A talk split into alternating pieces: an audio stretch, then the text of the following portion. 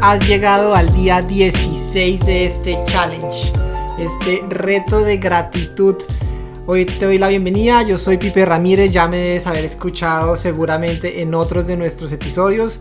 Y bueno, ya vamos hoy a lo que fue el miércoles 23 de julio del 2014. Eh, damos gracias a los que han compartido sus motivos de gratitud. Si tú todavía no lo has hecho, mira las notas del episodio, están las instrucciones o vea el episodio del día cero donde hablamos cómo inscribirte al grupo, cómo descargar la ruta del challenge, cómo participar y con eso te unes y hacemos un movimiento de gratitud para cambiar la forma como vemos al mundo. Hola, soy Andre y gracias, gracias por estar aquí escuchándonos en nuestro día número 16. Sin más preámbulo, pues iniciemos y continuemos con la historia que hemos venido desarrollando por los últimos 16 días. Hoy quiero contarles diferentes cosas eh, que recuerdo y que fueron parte de la recuperación. Una de las cosas que hacían en la mañana para cuidarme las enfermeras era el baño, pues el baño diario, pero pues como se imaginarán, yo no podía ir al baño a bañarme ni nada de esas cosas. Entonces las enfermeras tomaban temprano en la mañana y me bañaban. Y recién eh, desperté de todo esto, pues realmente era traumático porque no tenía grasa, tenía, como les contábamos, no tenía músculos. Entonces no sentía calor, pues calor por mi propio cuerpo. Entonces cada vez que en la mañana eh, el procedimiento del baño era bañarme en la misma cama y poner eh, usando las mismas eh, sábanas, me bañaban ahí mismo con agüita y unos, unos, como unos pañitos especiales que tienen.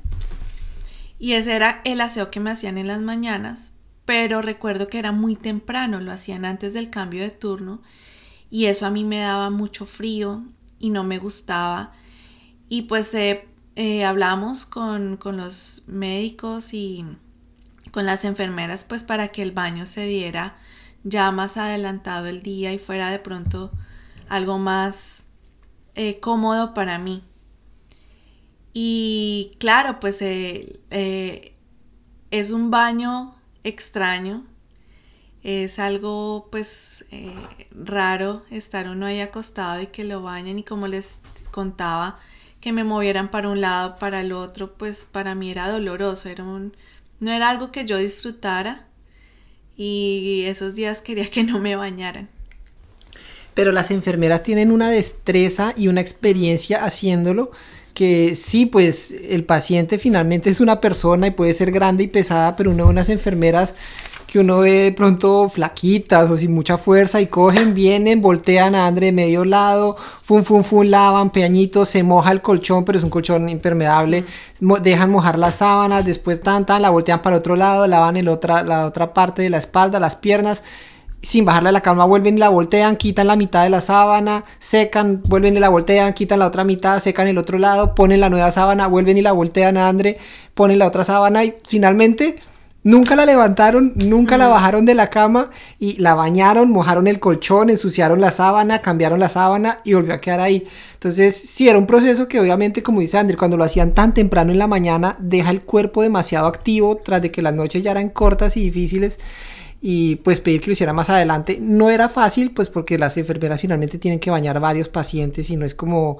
a la hora que quieran pero sí tuvieron en cuenta nuestra recomendación los días que era posible pero eh, para mí era impresionante esa agilidad de las enfermeras y lo que digo, verlas que yo digo, no, esta no es capaz de mover a Andrés sola, y no que va, con mm. ayuda de la sábana y todo, muy, buen trabajo de las niñas.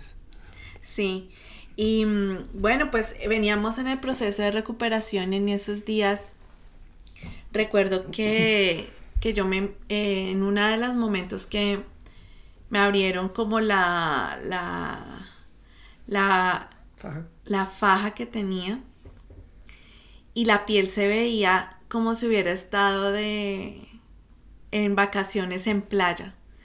Me veía súper bronceada, me veía oscura, oscura, mm. negra. Entonces, eso fue algo, también un dato ahí curioso de cómo se veía la piel en el, en el abdomen especialmente. Las uñas, las uñas, aunque yo me las veía normal, eh, cuando empezaron a crecer y al pasar de los días, uno podía ver como una franjita oscura de las uñas, como mm. hacia la raíz de la uña se veía rojito vivo y hacia donde estaba después de esa línea oscura se veía amarillo, seco. Eso fue como el cambio en las uñas. Y algo también curioso que, pasó en la piel, en toda la piel, eh, fue como un proceso de escamación. Eh, mi piel se secó tanto, tanto que fue como si hubiera cambiado de piel. Eh, y se me caía por...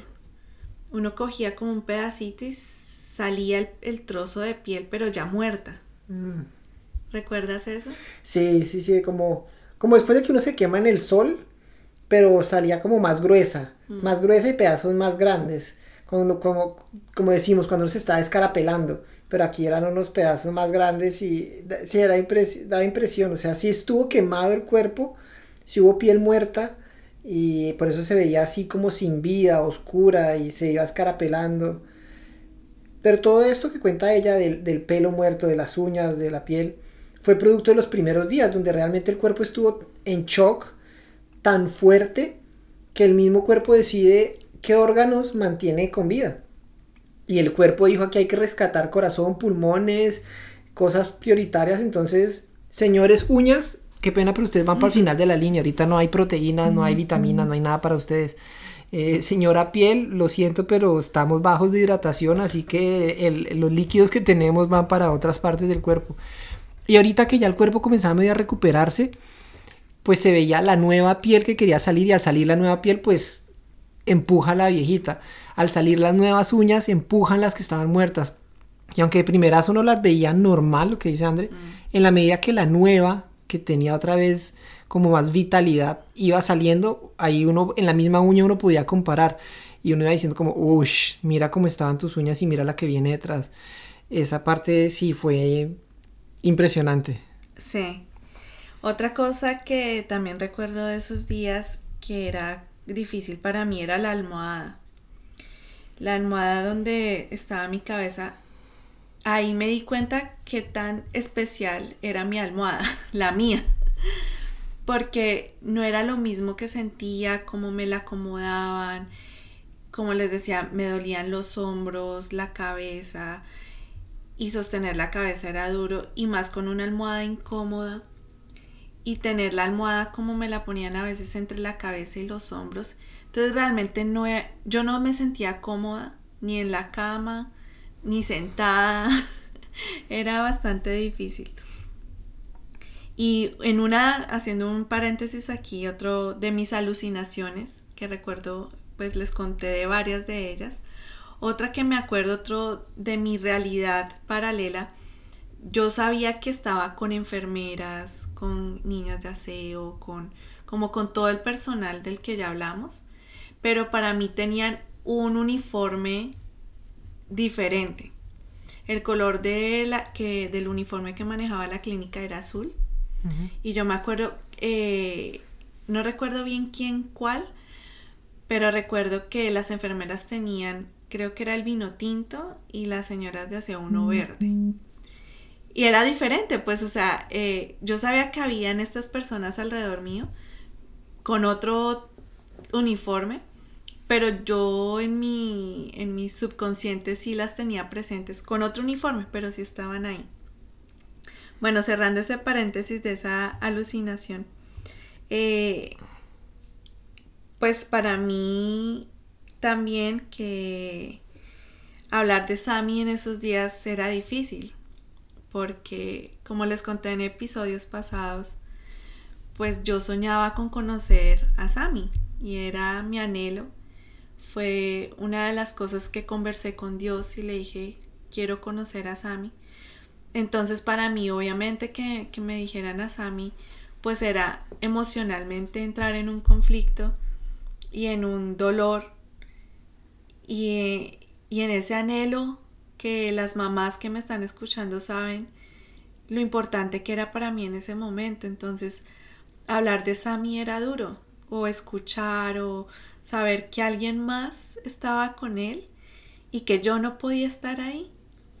Así, así fueran las personas que lo estaban cuidando y estaban cuidando de él y, y lo querían y no dudo en ningún momento que estuvo en las mejores manos pero no era yo, no era su mamá, yo, no lo conocía. Entonces para mí eso fue, eso fue duro. Sí, yo, yo iba a la casa cuando podía y este día fue un día donde amanecí en la casa de mis papás. Yo, ah, yo tenía como un, un horario de dormía una o dos noches en la clínica con ella.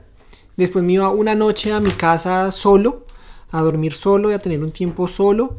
Y después también iba una noche donde mis papás para estar con Sammy y estar acompañado de la familia. Y más o menos así iba intercalando. A veces era un poquito más, un poquito menos allá o acá. Pero era así. Entonces, este día, el día 16, yo amanezco donde mis papás. Y pues era un tiempo para estar con Sammy. Eh, efectivamente, pues como dice André, él estaba con las abuelas y estaba en las mejores manos. Pero no tenía a su mamá y a su papá lo tenía también de a cuotas porque yo estaba con, con muchas cosas en la cabeza.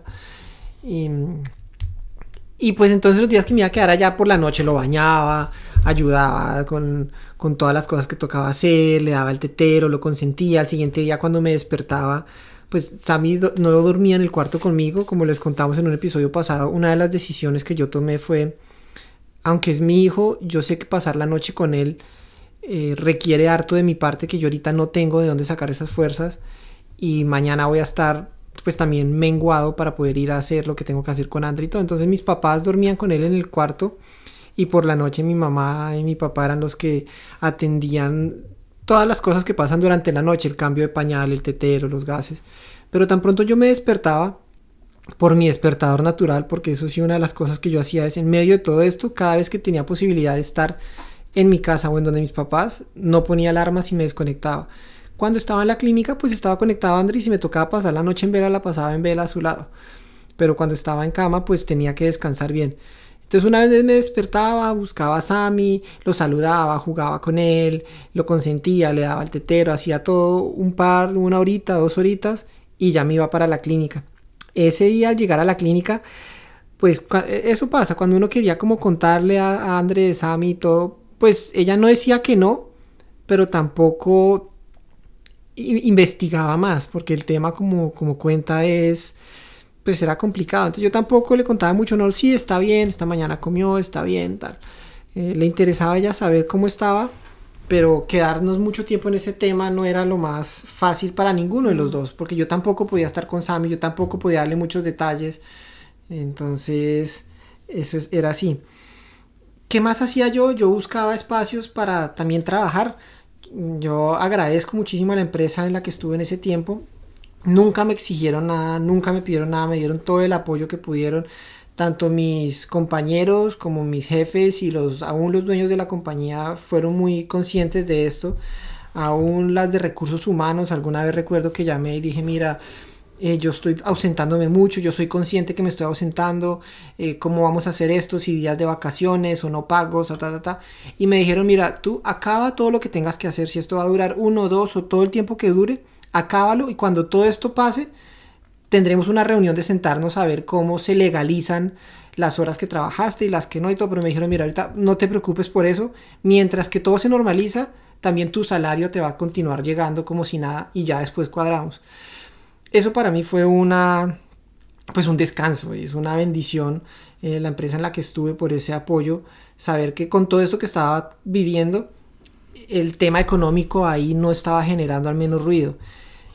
¿sí? Del mismo modo, también la empresa de Andre, la empresa donde Andre trabajaba fue igual. Esa es una empresa muchísimo más grande, una multinacional con personas alrededor de todo el mundo y yo recibía mensajes de gente de otros países que eran compañeros de ella, de jefes de otros países, todo el mundo también muy ah, presto a ayudar. Felipe, que necesitan en la empresa de Andre, un compañero brasilero comenzó como una colecta de donación que a través de todas las sedes de Atlanta, de Praga, de Estados Unidos, las personas donaron dólares y cosas y me la enviaron a mí. Y la empresa de André, como igual, igual que la mía, su, su compromiso fue, mira, que viva lo que tiene que vivir. Eh, las cosas que hay que arreglar se arreglan después. Cuando todo esto pase, ahorita no queremos que en la cabeza de ustedes esté una preocupación. Yo por mi lado, o sea, yo, yo por mi lado estaba dispuesto a mi empresa a decirle, mira, sabes que renuncio. O sea, si, si esto es un problema, si ustedes van a exigir trabajar o algo, pues no puedo. Y si la salida es renunciar, lo hago. Pero nunca tuve que llegar a eso, aunque tenía la decisión muy clara, nunca tuve que llegar a eso y pues hoy le agradezco a tanto a la empresa con la que estuvo Andre como a la mía en ese momento por ese apoyo, eh, sí, que dieron ahí constante. Incondicional. Incondicional, exacto. Como, como personas y como compañía. Pero sin embargo, pues yo buscaba trabajar. O sea, cuando yo me iba a la casa, estaba con Sammy, pero en los momentos que él hacía siesta, yo trabajaba. Yo en el, en el, en el hospital, en la clínica, tenía el portátil. Y cada vez que Andrés se dormía, o cuando estaban los médicos de turno cambiándola, bañándola, que me tocaba salirme, yo salía a la sala de espera, abría el portátil y responda correos por teléfono, conécteme a reuniones aquí por link, por Teams, por todas las cosas que hay en ese momento. Y yo sé, no me lo exigían y era muy fácil poder decirle a mi jefe, mire, hoy no puedo, pero siempre ellos decían, Felipe, usted decide. Si usted quiere asistir a la reunión, están las puertas abiertas. Si no, no se preocupe.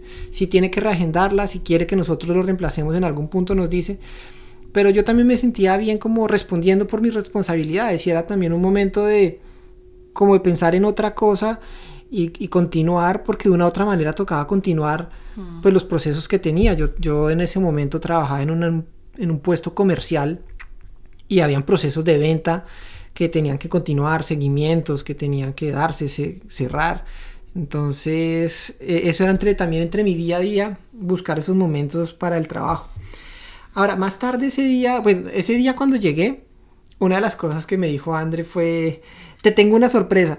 Y yo como, pucha sorpresa, no, no, ya llevo muchas sorpresas, o sea, créeme que llevo, es, es el momento de la vida donde más sorpresas me han dado. Eh, no, yo como que, ¿qué pasó? Y, ah, creo que me lo dijo antes de llegar, te tengo una sorpresa, pero no me quería decir qué era. Y entonces yo en el camino era, pero ¿qué? ¿Ahora qué pasó? ¿Qué hizo? No, no sé qué. Cuando llegué, ahí sí ya pues me dijo, te tengo una sorpresa. Y yo, bueno, ¿qué es? Ya, ¿qué, qué es lo que me querías contar? Bueno, y eso fue lo que pasó en la mañana. En la mañana pues vino la, la terapista la fisioterapeuta y pues dijo, no, vamos a hacer pues el ejercicio aquí en este momento ya pues mis piernas y los músculos como que empezaban a retomar. Y la sorpresa era una foto que me tomé eh, de pie. Volví a pararme con ayuda de caminador, eh, pero estuve de pie como unos dos, tres minutos, que era lo que las fuerzas me daban. Y después me, volví a acostar o a sentar, no recuerdo. Pero sí esa, esa foto es significativa porque fue hasta ese momento la recuperación iba rápido.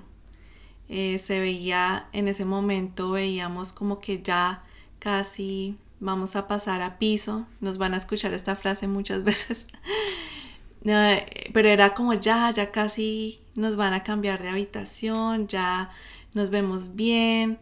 Y aunque todavía seguía con los ojos amarillos, porque eran unos ojos amarillos, era amarilla, pero pues ya como que el hecho de que me pudiera poner en pie así fuera con ayuda, pues era como una, una gran, gran eh, hazaña, una gran conquista que habíamos alcanzado ese día. Entonces esa fue la foto. Yo al comienzo no le creía, yo como, te pusiste de pie, ¿cómo así? ¿Pero cómo? ¿Pero quién? Y ella, no, mira, sí, sí, tengo una foto para mostrarte. Y ya cuando yo la vi fue como, sí la veo, pero... Y, pero, ah, y por una parte me era como, ay, yo no estuve para ver, para ayudar y... Pero igual fue muy chévere, fue un motivo ahí de, de gratitud ver ese avance. Y como dice Andrés, nos sentíamos cerca a piso porque nos habían dicho que la diarrea que ya estaba teniendo eh, normalmente duraba tres días, un poquito más, un poquito menos, tres o cuatro días y todo volvía a ser normal. Entonces, pues nosotros llevábamos la cuenta y ya íbamos para el día 3, entonces pensábamos como no, durante el día de hoy se va a estar normalizando Y si todo sigue así, mañana o pasado mañana, pues podemos ir a piso, ya está caminando, ya está comiendo sola, ya aguanta las gafas. Sí, todavía hay unos temas de, hígado y otras cositas que se veían ahí como delicadas, pero de pronto podía manejarse en una habitación de, de piso. Ahora, las habitaciones de piso, para los que no conocen el tema de clínica, son un poquito más privadas, más tranquilas, no tienes tantas máquinas, tantos ruidos encima, te puedes apagar las luces en la noche, puedes dormir mejor. Es otro tema de recuperación, parte del proceso de salir. Entonces eso estaba entre lo que queríamos. Es que te, eh, estar en UCI es estar monitoreado 7 por 24, lleno de pitos. el tensiómetro también pues sin tener músculos y que el tensiómetro pues esté ahí cada nada tomando la tensión, eso aprieta el sonido, duele, duele porque pues yo bien inflamada y esto apretando, lo que menos quería era eso ahí encima. Y ese era un tensiómetro que estaba todo el día conectado, o sea, no se lo quitaban del brazo, todo el tiempo en el brazo y estaba programado para que más o menos cada hora, cada 30 minutos, dependiendo del proceso en que estuviera viviendo, automáticamente tomaba la tensión y pues guardaba el registro. Entonces eso hacía que a veces ella se dormía, cuando no podía dormir se lograba dormir y estaba durmiéndose y, y comienza a apretar eso y otra vez la despertaba. Entonces, sí, el, querer salir a piso, pues obviamente era parte de nuestros anhelos. Ese día sí escribí un estatus en Facebook y dice lo siguiente, se los leo. Dios sigue mostrando su fidelidad al mismo tiempo que nos lleva pausadamente en sus tiempos y no en los nuestros. Vemos día a día pequeñas recuperaciones, pero aunque Andrea se sienta a veces muy bien, igual médicamente siguen existiendo temas que deben estabilizarse antes. El hígado y la bilirrubina siguen fuera de lo esperado. Gracias a Dios se determinó por medio de exámenes que no era preocupante como pensábamos, o un trombo o algo así. También continúa la hinchazón, y esto es cuestión de paciencia. Al mismo tiempo ya se ha iniciado terapia ocupacional, terapia de fuerza, terapia respiratoria, etc buscando acondicionar su cuerpo y músculos para retomar labores, y ella ha estado muy juiciosa y animada poniendo todo su esfuerzo y empeño en ello. Muchas gracias por sus oraciones y apoyo. Dios ha sido y seguirá siendo fiel. Ese fue el estatus de ese día y pues no hay que explicárselo, ya les contamos más o menos cómo vivimos ese día. Y entonces, amor André, ¿por qué agradeces? Agradezco por las piernas Creo que ese día entendí y comprendí el valor de poder ponerme en pie, el valor de las piernas como tal, poder sostenerme, aunque con ayuda, pero eso, eso me llenó también de, esperanza, el poder pararme, eh, sostenerme. Y también quiero agradecer a las terapistas, a las fisioterapeutas, a la terapista ocupacional, porque, claro, eh, todas ellas contribuyeron para que yo pudiera eh, pararme, ponerme en pie, eh, poder tomar otra vez, aprender a coger la cuchara, aprender a, a coger otra vez el tenedor. fue un aprendizaje en esos días, volver a aprender, volver a aprender todo. Y por eso también vuelvo a mencionar como Sami, eh, estaba viviendo cómo aprende otra vez alguien a comer, aprende a sostener la cuchara, a alimentarse por sí misma, a ponerse de pie. Entonces agradezco a las terapistas que eh, contribuyeron a ese proceso de recuperación para que pudiera ponerme en pie y pudiera ese día eh, sentirme más autónoma y que, y que sí podía volver a ser sí, autónoma y autosuficiente.